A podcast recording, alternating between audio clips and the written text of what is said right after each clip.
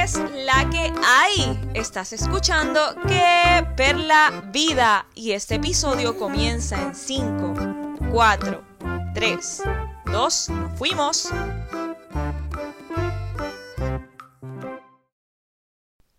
Este es el episodio 24 de mi podcast Que Perla Vida. En este nuevo episodio no tengo un bosquejo para dejarme llevar no tengo un libreto dentro del todo, solamente quiero dar mi punto de vista en un nuevo tema que me afecta como mujer en este estado de emergencia que aún no se declara y nos siguen violentando por ser mujeres. Y bueno, yo creo que ustedes saben por dónde voy. Voy a estar hablando específicamente de lo que ha sucedido en estos últimos dos días en Puerto Rico sobre un patrón, ¿verdad?, de denuncias de hostigamiento sexual a menores por parte de dueños de empresas locales. Pero no solamente se queda en que fueron menores, están saliendo otras denuncias. Las mujeres están utilizando sus plataformas, las redes sociales para hablar y denunciar a estos hombres con poderes que se aprovechan de las mujeres por ser mujeres.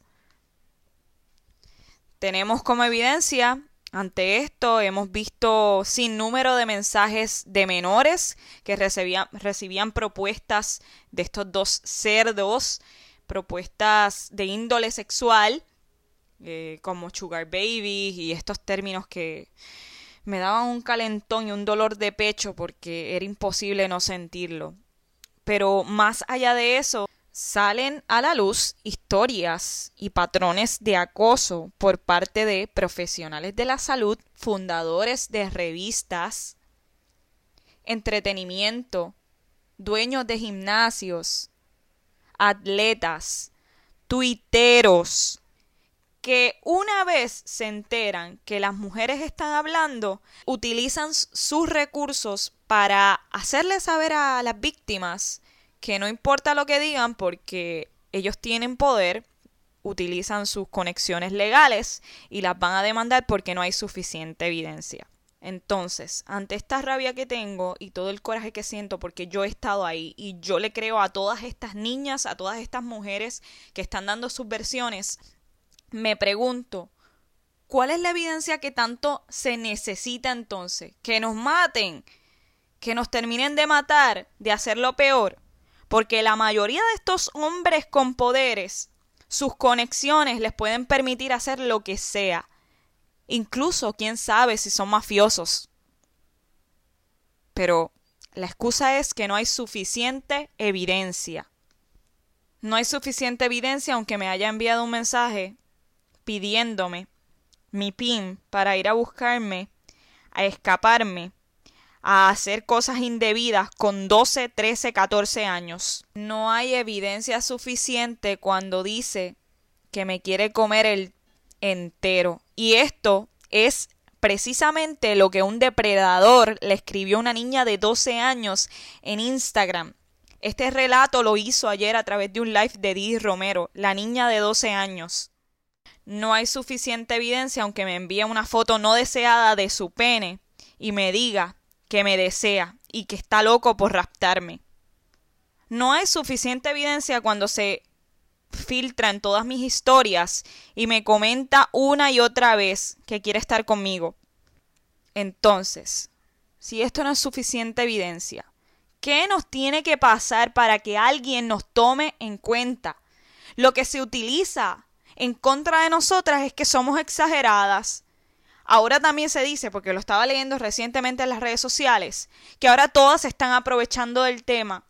Y los mismos hombres vienen a escudarse y a decir, no, es que no somos iguales y a algunas se les pasa la mano por venganza. Esto no puede ser así, señores. Esto no puede ser, o sea, tú me estás diciendo que lo que yo estoy escribiendo, que mi testimonio, que no lo había dicho hasta ahora por miedo, por quedarme callada, a más violencia, tú me estás diciendo que no es suficiente y que yo solamente quiero dañar tu credibilidad. A mí no me cabe en la mente, de verdad es que no me cabe en la mente cómo estamos en el 2020. Y todavía tenemos que seguir aguantando este fucking tipo de violencia. Yo estoy harta ya. Nos matan, nos violan, nos hacen todo y nadie hace nada porque somos exageradas, porque nadie nos cree. ¿Qué más tiene que pasar?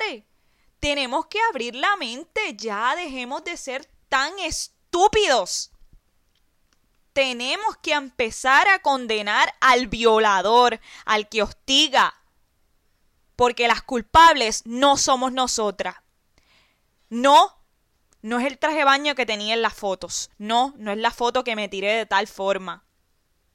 La culpable no soy yo. Eres tú, enfermo.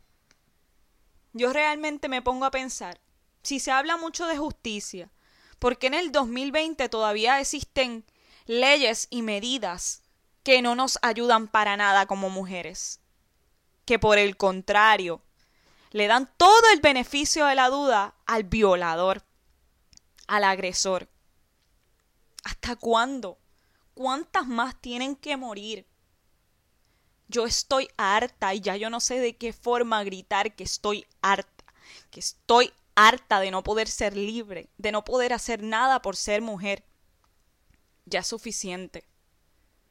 Bueno, y ya no sé ni cómo finalizar este episodio porque es que mi frustración es tanta que podría estar todo, todo el voice note, todo el audio hablando de mi frustración porque yo he estado en esos zapatos.